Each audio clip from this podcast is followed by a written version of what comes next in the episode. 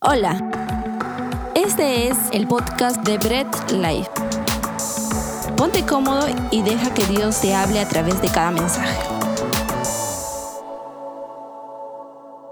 Qué alegría es poder estar un domingo con todos ustedes y en verdad es genial poder estar unos con otros alabando a Dios, escuchando su palabra, escuchando la meditación. Y pues la semana pasada acabamos una serie que estuvo buenísima, que es el Sermón del Monte, dos meses hablando sobre las ocho bienaventuranzas.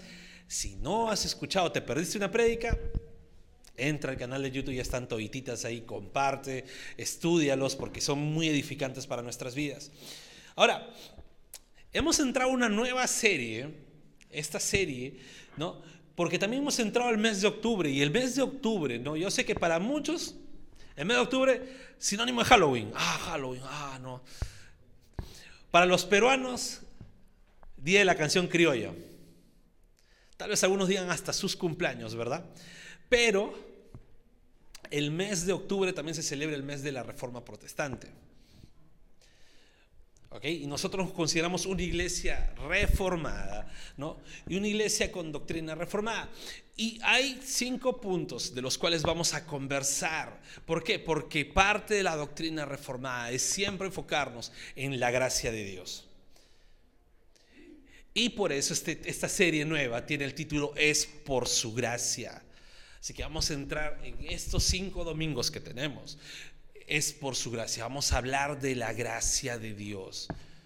Dile al que está a tu costado, oye, vamos a hablar de la gracia de Dios. Así que prohibido dormirte. Ahora, cuando tú escuchas gracia de Dios, primero lo que tienes que entender es que parte de la gracia de Dios empieza por la soberanía de Dios. Yo quiero decirte algo, tú no vas a entender la gracia de Dios si es que no reconoces y entiendes que Dios es soberano. ¿Y qué quiere decir que Dios es soberano? Que Dios hace lo que Él tiene que hacer. Y no hace lo que tú quieras que Él haga. Si tú no reconoces eso, no vas a poder entender bien la gracia de Dios. Dios hace lo que tiene que hacer. Hay una frase que ayer me encantó, me encantó, me encantó, me encantó una frase de Agustín Dipona que dice, Dios, haz lo que tengas que ordenar y hazme hacer lo que tú ordenas.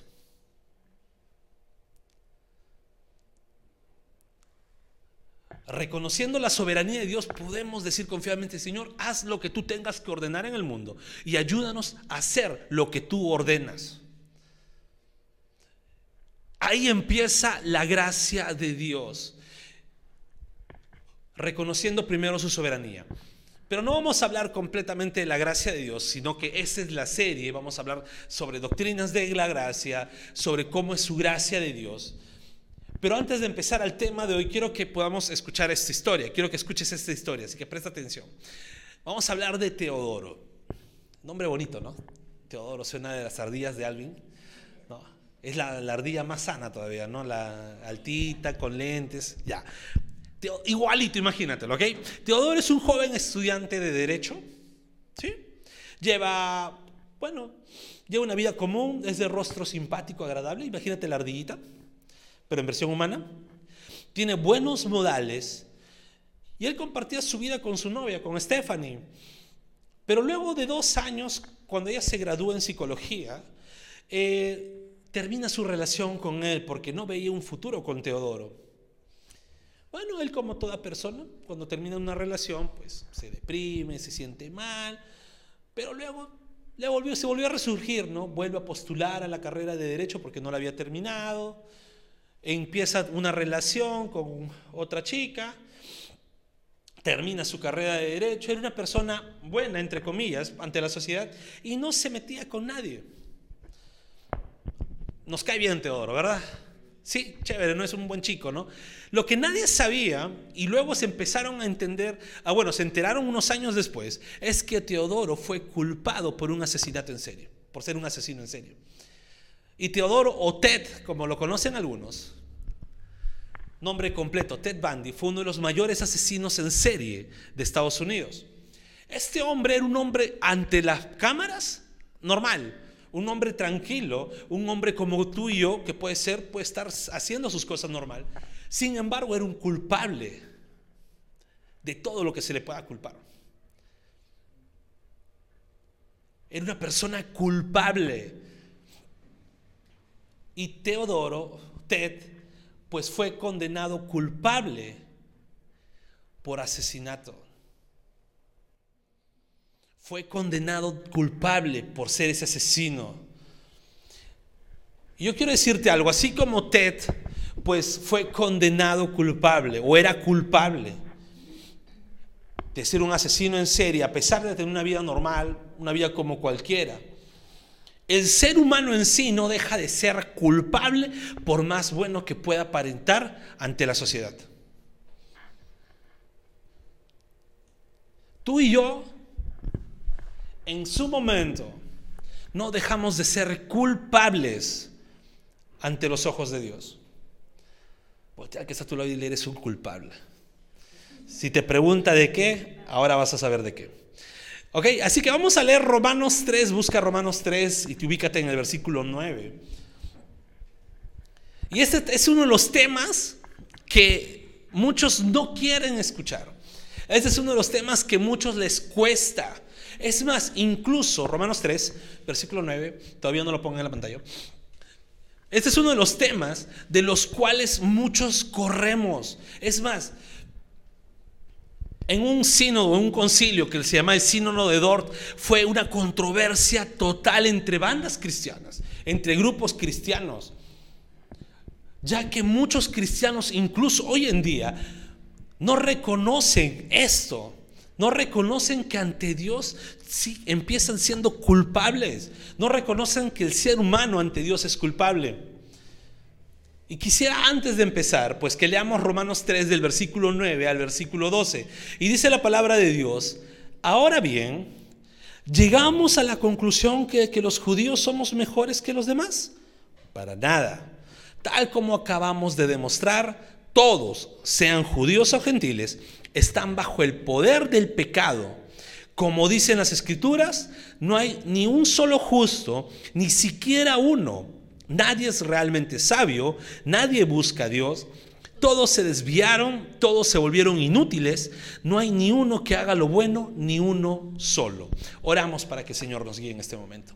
Padre amado, gracias te damos por tu infinito amor y porque permites que podamos escuchar tu palabra. Ayúdanos, Señor, a abrir nuestros corazones y ser humildes para recibir la corrección, Señor, y las indicaciones que tú nos vas a dar.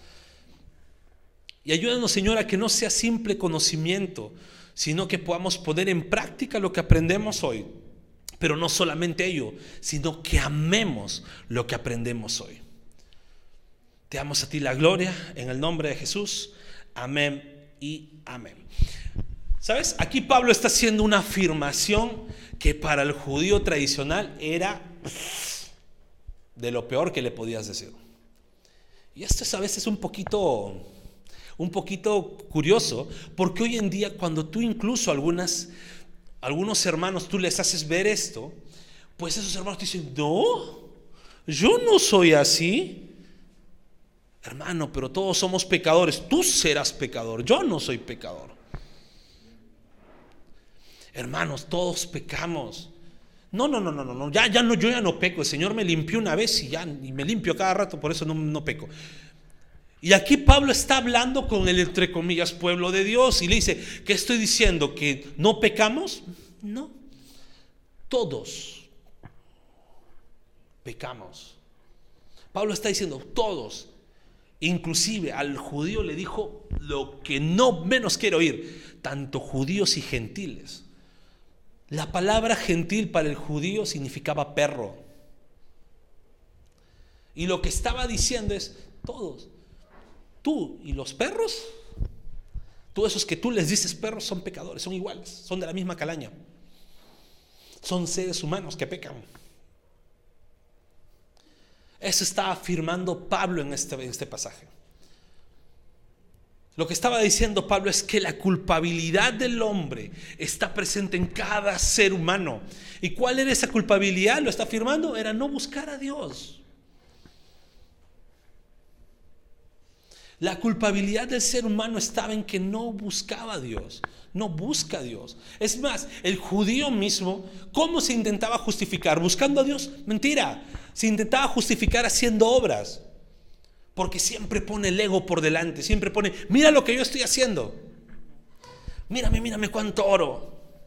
Mírame cuánto lloro cuando oro. Cuenta las lágrimas, mira, para que veas que siempre cada domingo voto 10 lágrimas más que el domingo anterior. Eso es lo que estaba diciendo lo que decían los judíos. Eso es lo que... ¿Por qué? Porque siempre buscaban aparentar que ellos con sus propias fuerzas podían encontrar el perdón de Dios. Pero no se daban cuenta que ante Dios todos son culpables. Culpables de buscar, de no buscar a Dios y siempre rechazarlo. Y ya que el tema de hoy día es culpables, o culpable, vamos a ver tres puntos que quiero que los tengas bien claros. Tres puntos. Si puedes anotar, anotes. Más, acostumbrémonos a anotar. Siempre. Tienes ahí tu celular, tienes un blog de notas. Te recomiendo el blog de notas. Cosa que si te, se te pierde el celular, se te malogra, no pierdes ningún apunte. Y vamos a ver el primer punto, es que esta culpabilidad tiene un origen. Como todas las cosas tienen un origen, la culpabilidad del ser humano tiene un origen. ¿Y sabes dónde se origina la culpabilidad del ser humano? Reciencito nomás, cuando el Señor da la creación, en el pecado original, ahí empieza la culpabilidad del ser humano.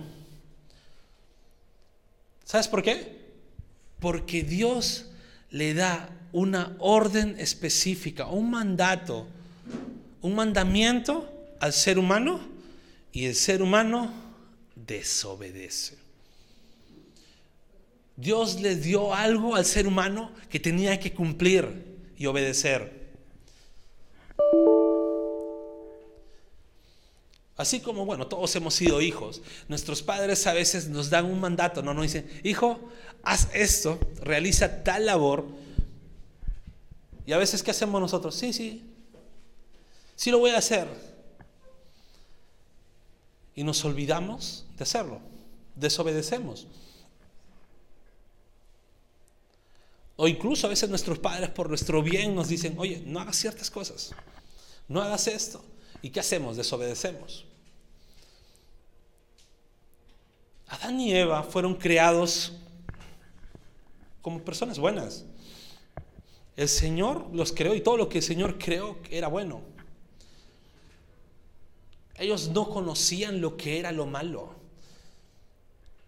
La única, orden que tenía era, puedes comer de todo el fruto.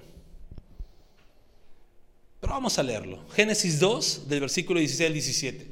Vamos a ver qué es lo que el Señor les dice y cuál es la advertencia que ellos desobedecieron. Génesis capítulo 2 del versículo 16 al versículo 17 dice la palabra de Dios, pero el Señor Dios le advirtió, puedes comer libremente del fruto de cualquier árbol del huerto, excepto del árbol del conocimiento del bien y del mal. Si comes de su fruto, sin duda morirás. El mandato era simple. No comas de este fruto.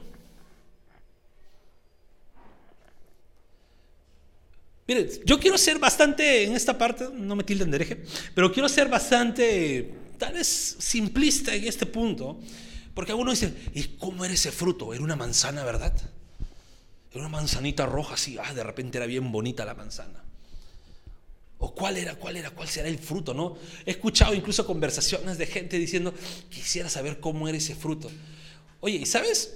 Yo creo que incluso ese fruto ni siquiera tenía nada malo, ni siquiera tenía nada mágico. Simplemente era la soberana decisión de Dios de no quiero que comas eso. Y cuando les dijo, porque ese es el árbol del conocimiento del bien y del mal, es porque si comes vas a conocer lo que es desobedecer una orden mía. Y eso es lo que pasó prácticamente. Dios le dijo, come de todo, pero de este no. ¿Por qué? Porque no quiero. Hay muchas situaciones en las que mi hijo a veces me dice, papá, ¿puedo hacer esto? Y yo, no.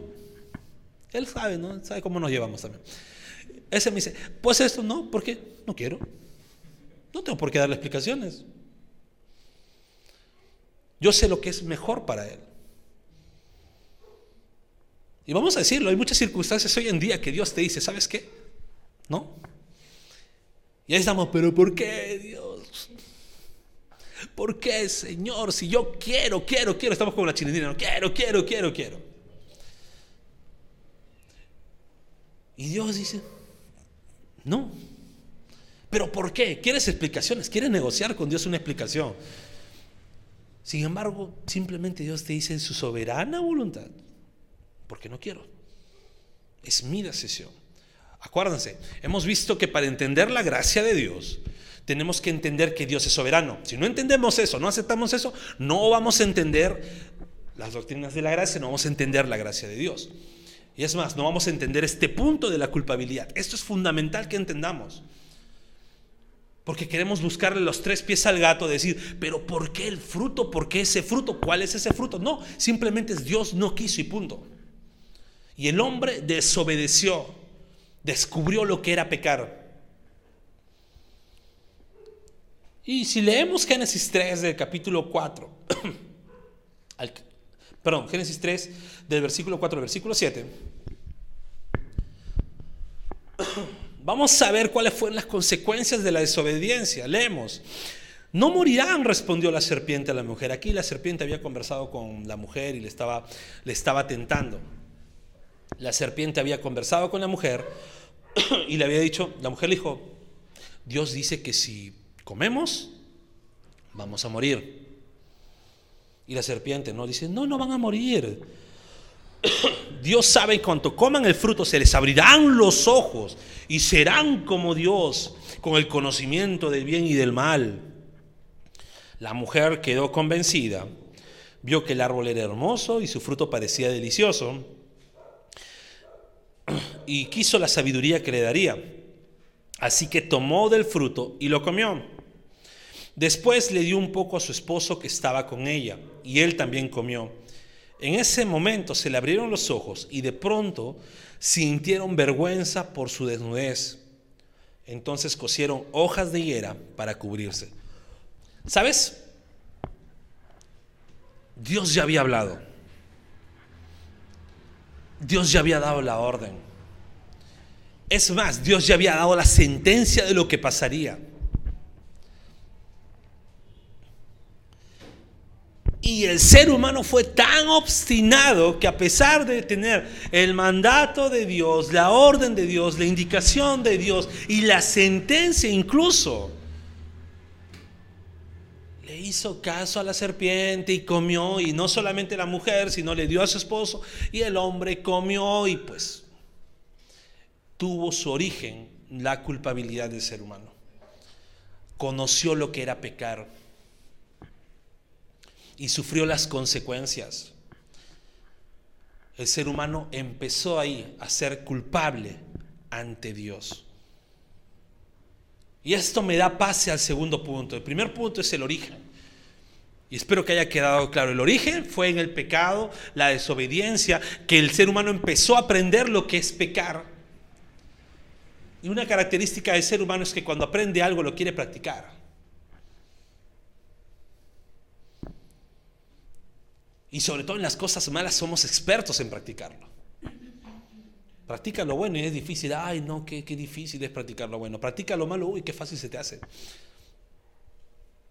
Y mira, tenemos un segundo punto, porque ya el origen me da, me da paso a la herencia. Y sabes, todos tenemos una herencia de algo. Puedes heredar, qué sé yo, un bien material, puedes heredar dinero, tierras, ¿no? Tal vez algún negocio, qué sé yo, heredas deudas hasta heredas las deudas, ¿no? Hay un meme, ¿no? Que sale, ¿no? El primero el papá y dice, hijo, mira, hace 40 años, todas estas tierras ahora van a ser tuyas cuando yo no esté. Los papás de hoy, hijo, mira, todas estas deudas van a ser tuyas cuando yo no esté. porque se heredan las deudas. Pero sabes, la herencia más notable son las herencias genéticas. Yo no sé, pero siempre a mí me ha pasado que me dicen, te pareces a tu mamá. Y a mi hermano le dicen lo contrario, dicen, te pareces a tu papá.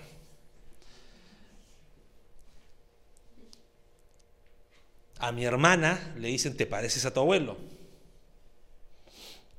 Y me da risa porque a pesar que a mí me dicen que me parezco a mi mamá y mi hermano a mi papá, cuando nos ven a los dos dicen, oye, se parecen.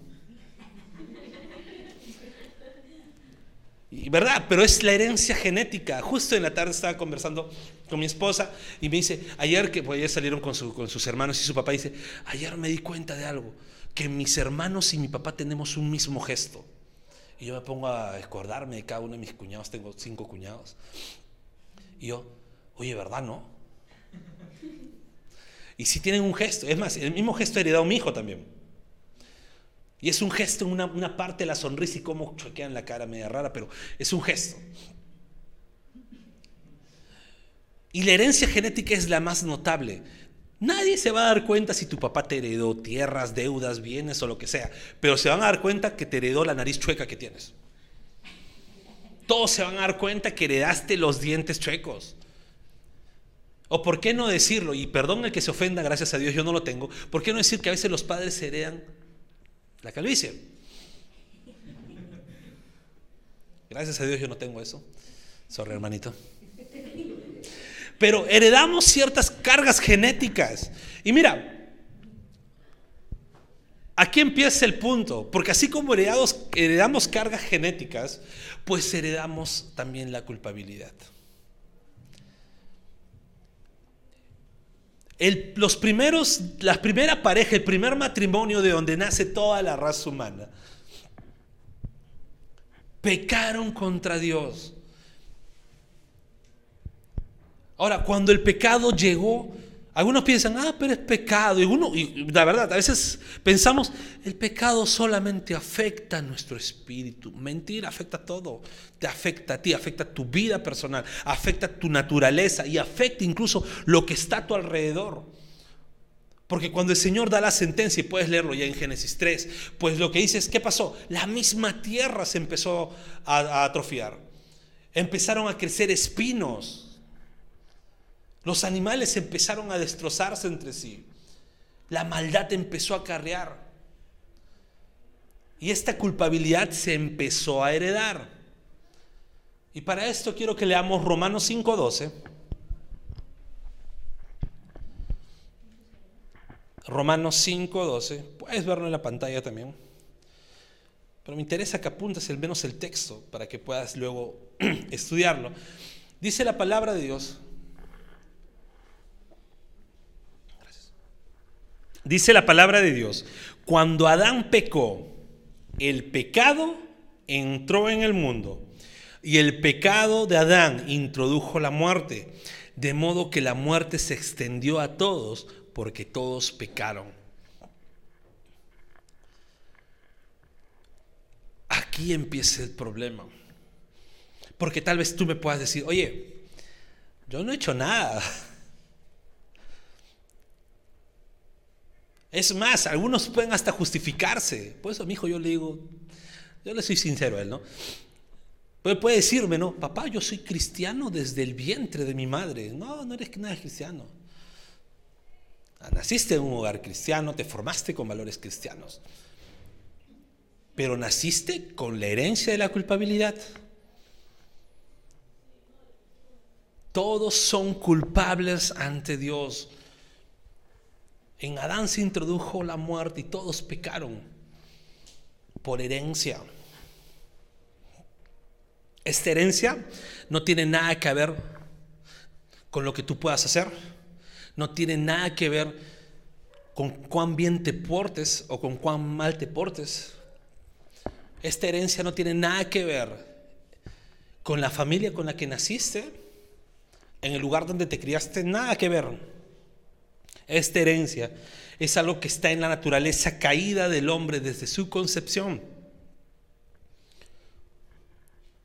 Ojo, desde su concepción. ¿Sabes? Cuando hablamos de concepción, no estamos hablando inclusive que el, que el feto ya se formó, cuántas semanas, no. Hablamos desde el primer momento que fecunda el espermatozoide al óvulo.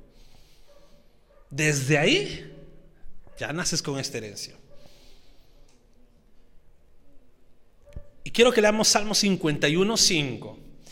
Y es una verdad reveladora que el salmista da aquí. Dice la palabra, Salmo 51, 5, pues soy pecador de nacimiento. Así es, desde el momento en que me concibió mi madre.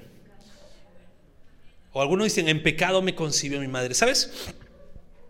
Hay muchas personas, y he escuchado varios, incluyendo uno de ellos era mi papá, que decía, ¿por qué decía en pecado me concibió mi madre? Incluso algunos lanzan unas teorías medias raras. Dicen, lo que pasa es que parece que la mamá de David era la trampa.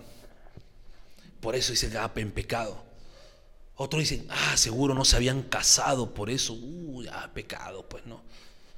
Y empiezan a lanzar tantas tonterías en verdad al aire, cuando es claro que lo que David está diciendo, en pecado me concibió mi madre, está reconociendo esta herencia de la culpabilidad que empieza en Adán, en el pecado original. Y nuevamente, quiero hacerte recordar algo. Si no entendemos la soberanía de Dios, no vamos a entender la gracia de Dios y no vamos a entender esta parte de esta primera doctrina que es la culpabilidad. Dios es soberano y en su soberanía que dio una orden y un castigo. Y ese castigo se empezó a cumplir. Así que si Dios es soberano, aquí no hay, pero yo no hice nada, Señor. Piña, somos culpables. Pero todavía no termina el mensaje, así que todavía no te sientas ahí tan mal. Ahora, la genética de un ser vivo lo lleva a actuar de acuerdo a lo que está hecho. Eh, vamos a decirlo, ¿no? Un buitre siempre es carroñero. Y una gallina come maíz. Bueno, come otras cosas, ¿no? Pero ya yo, come su maicito, es lo, que más come. Tú le pones a la gallina carroña, salvo que tenga mucha hambre y se haya criado en un basurero, lo va a comer. Sin embargo, no lo va a comer. Y tú le pones al buitre maíz, no lo va a comer. ¿Por qué? Porque él está acostumbrado a comer carroña. Inclusive, me causa un poco de gracia mi perrito, come un solo tipo de comida. Tengo que comprar esa galleta. Y si no le compro esas galletas, no lo come el desgraciado. No lo come, lo deja ahí, lo huele, me mira como diciendo, no lo voy a comer. Le pongo en la boca y lo tira. Y espera ahí que alguno de nosotros se apiade y como buen perro cristiano, como dice, ¿no? Espera las migajas de sus amos. Igualito mi perro. Buen cristiano es. ¿Por qué? Porque su naturaleza está acostumbrada a eso. No va a comer otra cosa. Aunque le cambies eso, no va a comer. Entonces, de esa misma forma, la naturaleza del ser humano, por esa genética que tiene, se comporta de una manera. Y en Jeremías 13:23 dice algo importante. Dice, ¿acaso puede un etíope cambiar el color de su piel? Los etíopes son personas de color de piel oscura. No puedo decir la palabra porque me banean el video después, ya que YouTube es bien sensible. Pero son personas de color de piel oscura, africanas. Entonces dice, ¿podrá acaso un etíope cambiar el color de su piel? ¿Puede un leopardo quitarse sus manchas? Tampoco ustedes pueden comenzar a hacer el bien porque siempre han hecho lo malo. Tú lees esto y dices, ay Dios mío. ¿Sabes por qué? Porque aquí lo que está pasando es que en tus manos no está cambiar tu naturaleza. Tú no puedes cambiar tu naturaleza en cuanto tú quieres. Dios dio la sentencia.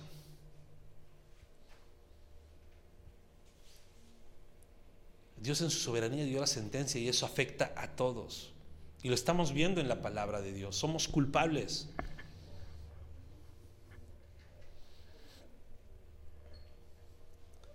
Calvino lo decía de la forma, es una depravación total que tiene el ser humano.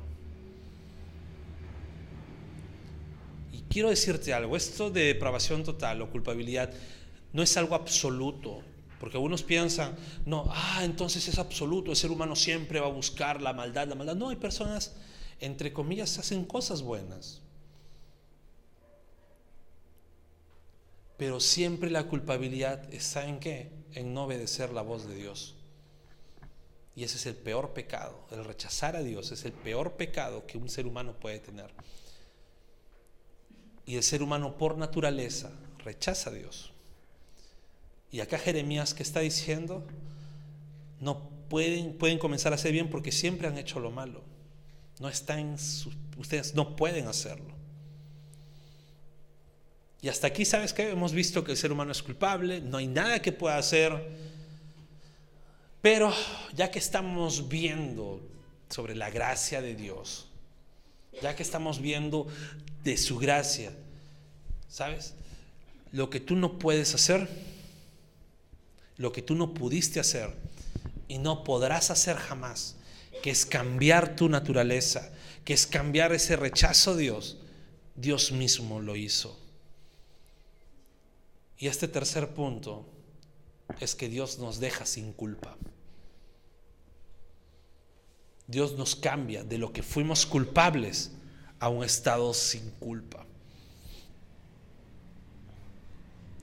Todo culpable, toda persona que se encuentra culpable en un juicio, imagínate que estás en un juicio y te encuentras culpable, mereces una sentencia, ¿verdad?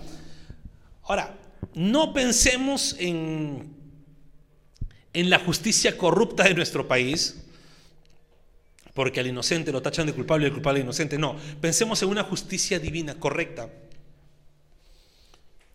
Todos éramos culpables, merecíamos la culpa, merecíamos el castigo. Y el castigo, pues, que se dio al inicio era morir.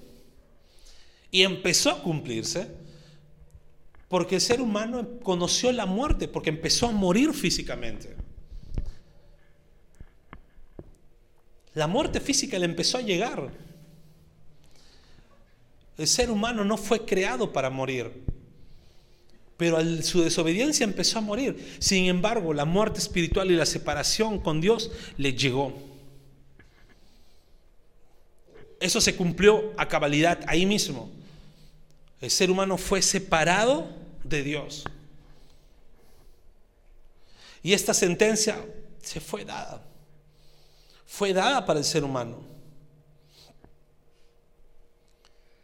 Y el ser humano no podía hacer nada. Nada para cambiarlo. ¿Por qué? Porque no está en su posibilidad, no estaba en su naturaleza, no puede hacer nada para cambiar esa naturaleza de culpabilidad que tiene. El ser humano no, no estaba en sus manos, no estaba en sus posibilidades, pero ¿sabes quién sí tenía las posibilidades? Aquel juez que dio la sentencia. Y ese juez que dio la sentencia, pues nos cambia esa sentencia por medio de Cristo Jesús.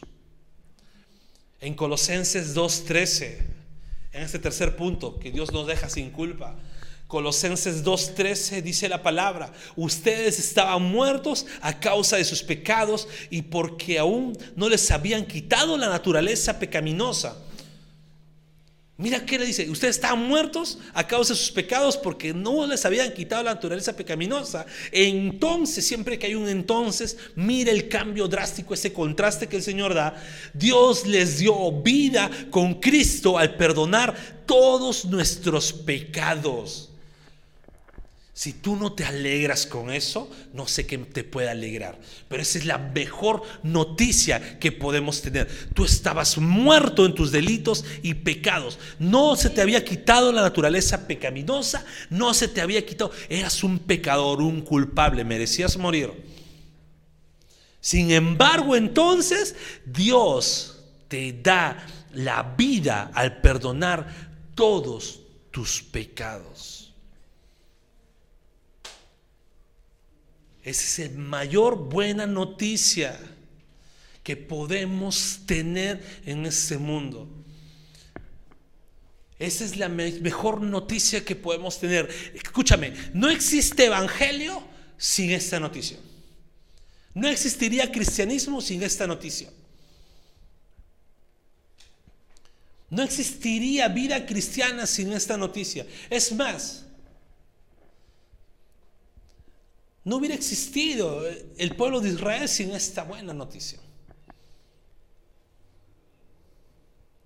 Esta es la mejor noticia que el Señor nos, da, que el Señor nos dejó.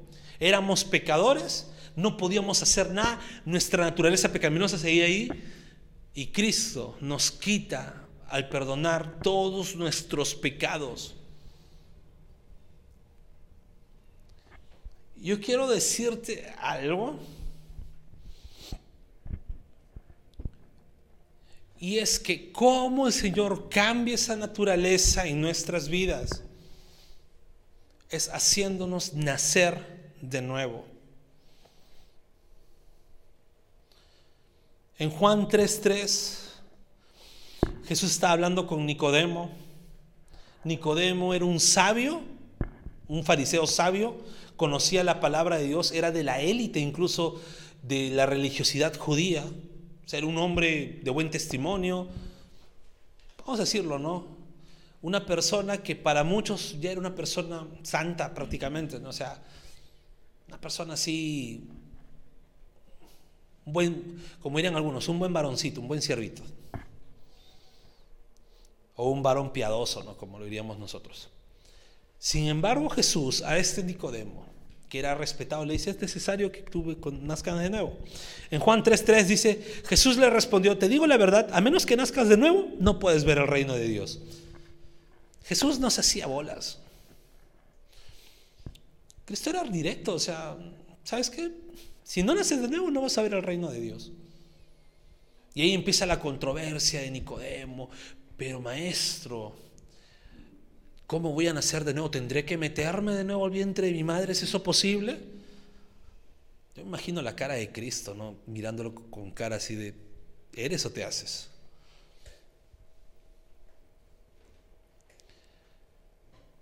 Nicodemo no entendía que tenía que nacer de nuevo, se tenía que quitar esa naturaleza pecaminosa de su vida que solamente se daba con el perdón de los pecados.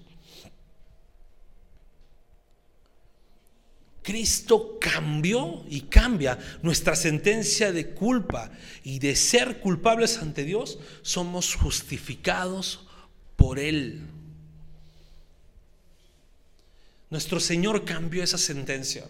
Éramos culpables ante Dios pero Cristo cambia esa sentencia y de lo que merecíamos la culpa fuimos justificados. Mira, Dios determinó algo y Dios determinó que el castigo del pecado era la muerte.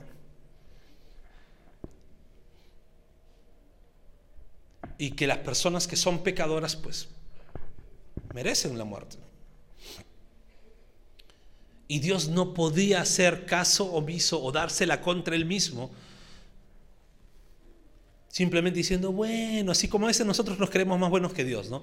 Bueno, ya, hijito, a ver, ¿fallaste? No, nosotros que decimos es, ya, hijo, no te preocupes, ya. ¿Te acuerdas que te dije que te iba a castigar? Ya no lo voy a hacer. Dios no. Dios es juez justo. Y Dios dijo, el pecado merece castigo y se tenía que cumplir. Pero ¿sabes cómo se cumplió? por medio de Cristo en la cruz. En Romanos 3:24 dice la palabra de Dios, sin embargo, en su gracia Dios gratuitamente nos hace justos ante sus ojos por medio de Cristo Jesús, quien nos liberó del castigo de nuestros pecados. ¿Sabes? El pecado tuvo su origen, tú puedes decir, oye, no, yo no pequé, pero naciste con esa naturaleza pecaminosa. Esa herencia te hace pecar, te hace rechazar a Dios. Y yo quiero que te pongas a pensar si es que no has nacido, bueno, todos absolutamente, ¿no? Si en algún momento de tu vida te hablaron de Dios, así hayas nacido en un hogar cristiano y tú no has tenido ese rechazo con Dios. Y que has estado de repente, ah, sí, sí, Dios, sí, pero has estado haciendo todo lo contrario a lo que la palabra de Dios te dice. Y esa es la naturaleza pecaminosa, te hace rechazar a Dios. Puedes ser el hombre más filántropo del mundo, la mujer más piadosa del mundo, puedes hacer obras sociales, puedes ser bueno en tu familia, excelente trabajador, buen padre, buena madre, buen hijo, y puedes ser la persona más estudiosa, más ideal y todo. Pero sin embargo, esta naturaleza pecaminosa te hace rechazar a Dios. Y hay muchas personas muy buenas en el mundo que hacen obras sociales grandísimas, hacen labores sociales, personas que contribuyen con el avance de la tecnología, el avance de la sociedad, pero sin embargo su naturaleza pecaminosa les hace fallar en el peor pecado que puede tener una persona, que es rechazar a Dios.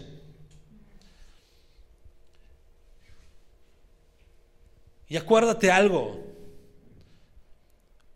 puedes hacer inclusive con tus propias fuerzas, con intentar cumplir todo lo que la Biblia dice.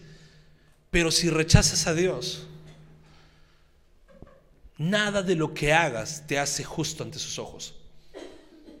Y es por ello que no somos justificados por algo que nosotros hacemos, nuestra culpabilidad, nuestra culpa, o no dejamos de ser culpables, por algo que nosotros pudimos o podamos hacer.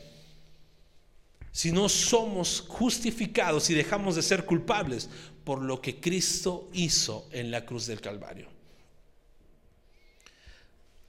Y ya para terminar, pues la soberanía de Dios y en la soberanía de Dios pues estaba castigar el pecado. Y es más, está el castigar el pecado. Dios no va a dejar el pecado sin castigar. Dios no va a dejar ningún pecado sin castigar. E inclusive nosotros estuvimos ahí metidos en esa culpabilidad. Y hemos sido culpables.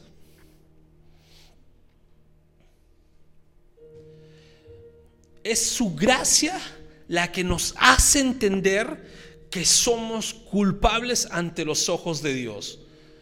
Escúchame eso, es su gracia. Si tú hasta el momento de hoy o hasta el momento que estamos ahorita, tú no dices, Señor, de verdad soy culpable, pues no estás gozando de la gracia de Dios. Porque la gracia de Dios abre nuestros ojos para entender que somos culpables ante Dios y que cuando tú miras a tu hermano, puedes ver, este también es culpable, igual que yo. No te hace mirar a tu hermano por encima diciendo, ay, culpable él, yo no. Te hace mirarlo así, somos culpables ante los ojos de Dios. Te hace mirar a las personas de afuera como culpables ante los ojos de Dios. No te hace creerte más santo que otra persona. No te hace creerte más perdonado que otra persona, sino te hace creerte más culpable incluso que otras personas.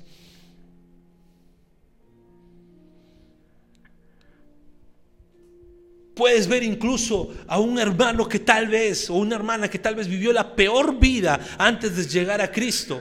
Y tal vez tú fuiste una de las personas más decentes antes de llegar a Cristo. Sin embargo, tú puedes decir, tanto esta persona como yo hemos sido culpables ante los ojos de Dios y merecíamos morir.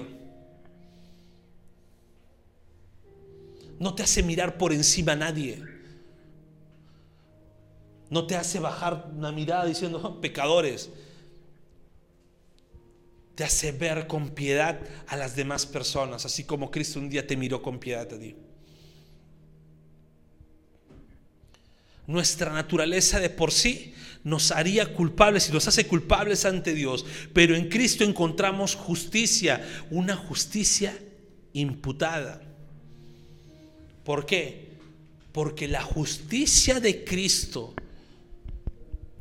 quien al encarnarse fue verdaderamente hombre, verdaderamente Dios, vino aquí su justicia, esa justicia que vivió una vida perfecta el Señor nos la imputa a nosotros.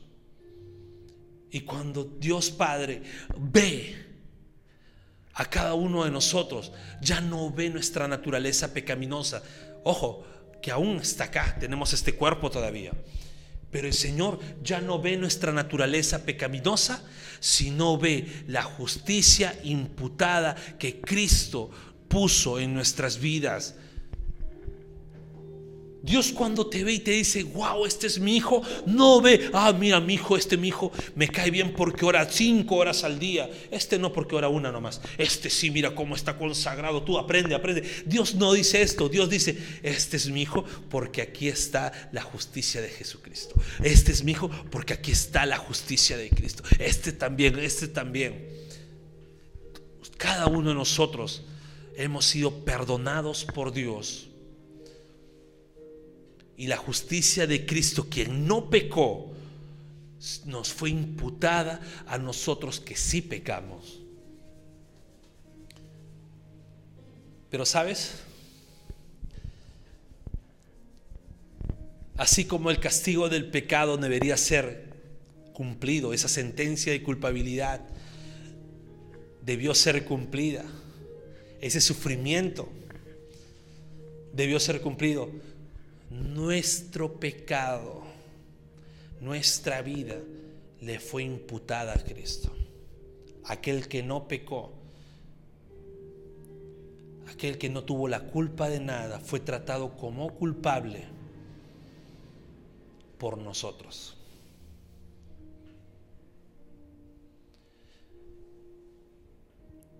Si no reconocemos que somos culpables, estamos omitiendo la muestra de gracia y amor más grande puesta en el mundo entero, que es Cristo muriendo por nuestros pecados. La prueba de amor más grande no es la cena romántica que vemos en TikTok, no son las fotos románticas que vemos en unos influencers por ahí, o las, las, armaditas de shows que incluso se pueden poner en las redes sociales, la prueba más grande de amor es Cristo poniéndose en nuestro lugar y siendo tratado como debimos ser tratados nosotros, para que nosotros seamos tratados como Cristo debió ser tratado.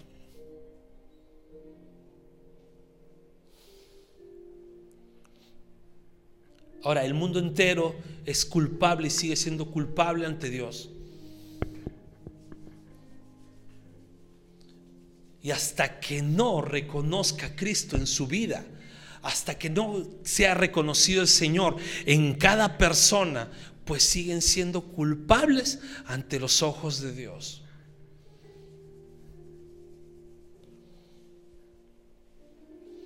Pero hay esperanza en Cristo que así como un día tú y yo escuchamos un mensaje similar y pudimos reconocer que éramos pecadores y que necesitábamos de Dios y pusimos toda nuestra confianza en Él, entendiendo que no, nosotros no podíamos hacer nada por obtener el perdón de Dios, sino que Cristo hizo todo en la cruz y nosotros confiamos en esa obra que solo Cristo podía hacer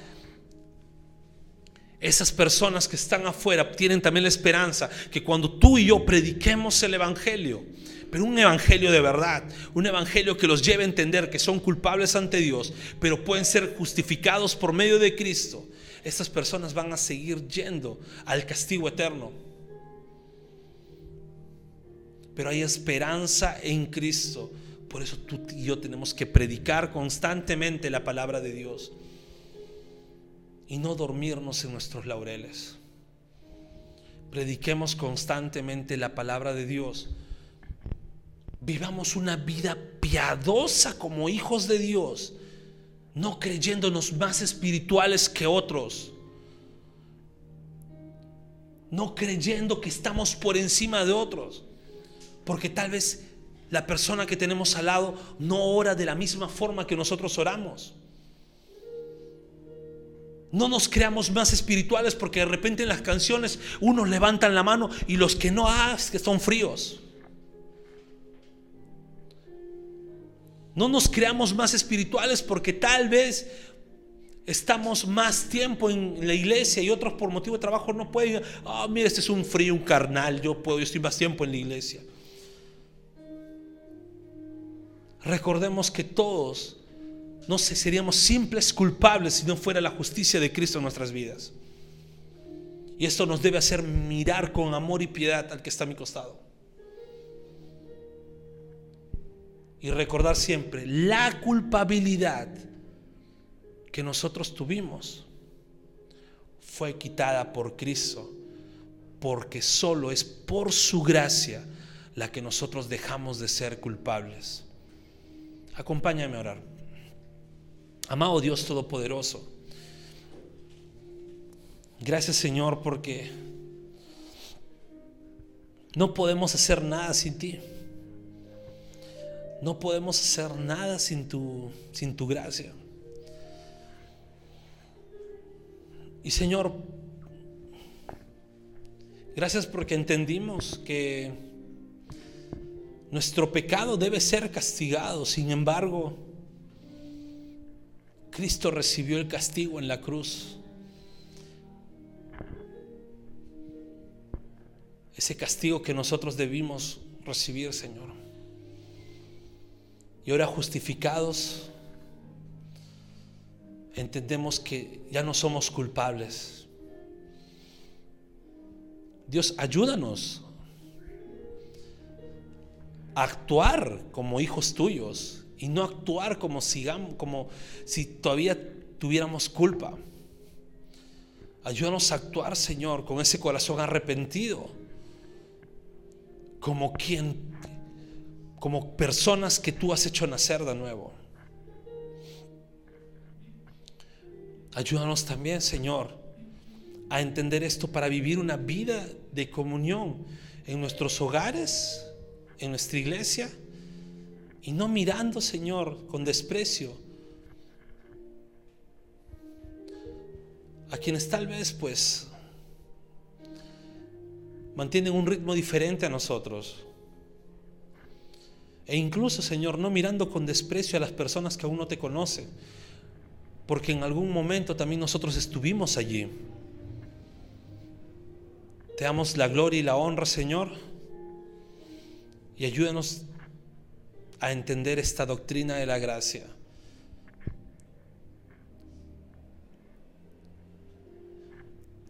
A entender que en tu soberanía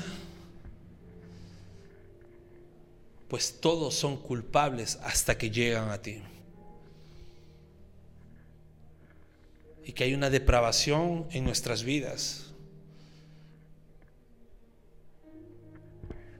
Una depravación que corrompe todo nuestro ser, pues es una depravación total, que corrompe todo nuestro ser, haciéndonos culpables, pero que solo en Cristo fue limpia. Y fuimos justificados y fue impuesta tu gracia en nuestras vidas. Te damos la gloria, te damos la honra, Señor. Iglesia, nos ponemos de pie para adorar a nuestro Dios. Gracias por escuchar el mensaje de hoy y no olvides compartirlo. Síguenos en nuestras redes sociales, Instagram, arroba Bread Life Family, Facebook Bread Life.